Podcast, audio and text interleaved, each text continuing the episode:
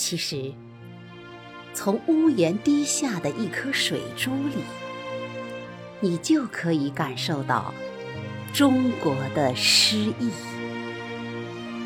那是由屋顶上的积雪融化而成的水珠。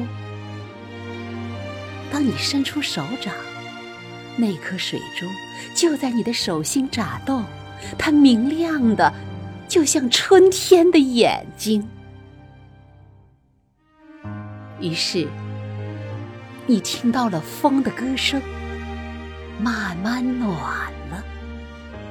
于是你看到了地的画布，渐渐绿了。于是，柳丝在舞，燕子在飞。于是，桃花红了，杏花白了，油菜花黄了。于是。姹紫嫣红、流光溢彩的中国，在写着一首关于春天的诗了。其实，从劳动者脸上的一颗汗珠里，你就可以感受到中国的诗意，因为它更像一颗沉甸甸的种子。因为无数颗汗珠一旦播撒，就会生根发芽，就会稻花飘香，麦浪滚滚，就会有郁郁葱葱的森林绿海，就会有果实累累的大厦天堂。其实，从每一个普通中国人的笑容里。你都可以感受到中国的诗意，它是温馨的，闪烁着梦想的美丽；它是自信的，绽放着人生的豪迈。每天，太阳照常升起，而与太阳一同燃烧的。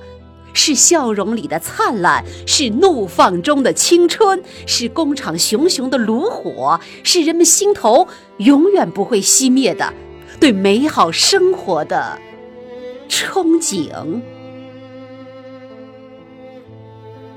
其实，中国的诗意无处不在，它折叠在“昔我往矣，杨柳依依”的风雅里。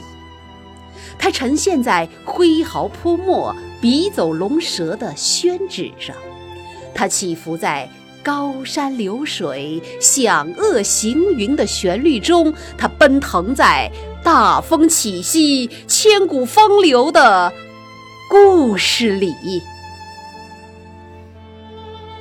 其实，中国的诗意无时不在，它融化在。风清日朗、芙蓉出水的意境里，它渗透在万山红遍、层林尽染的秋色里；它浪漫在花好月圆、民安国泰的祥瑞中；它辉煌在江山锦绣、分外妖娆的壮美中。其实。从你回眸的那个眼神里，我就感受到了中国的诗意。因为从你的眼里，我读到了优雅的气质，读到了幸福的光芒。我看见你的眼里，正在大步流星的走着一个。气宇轩昂的中国。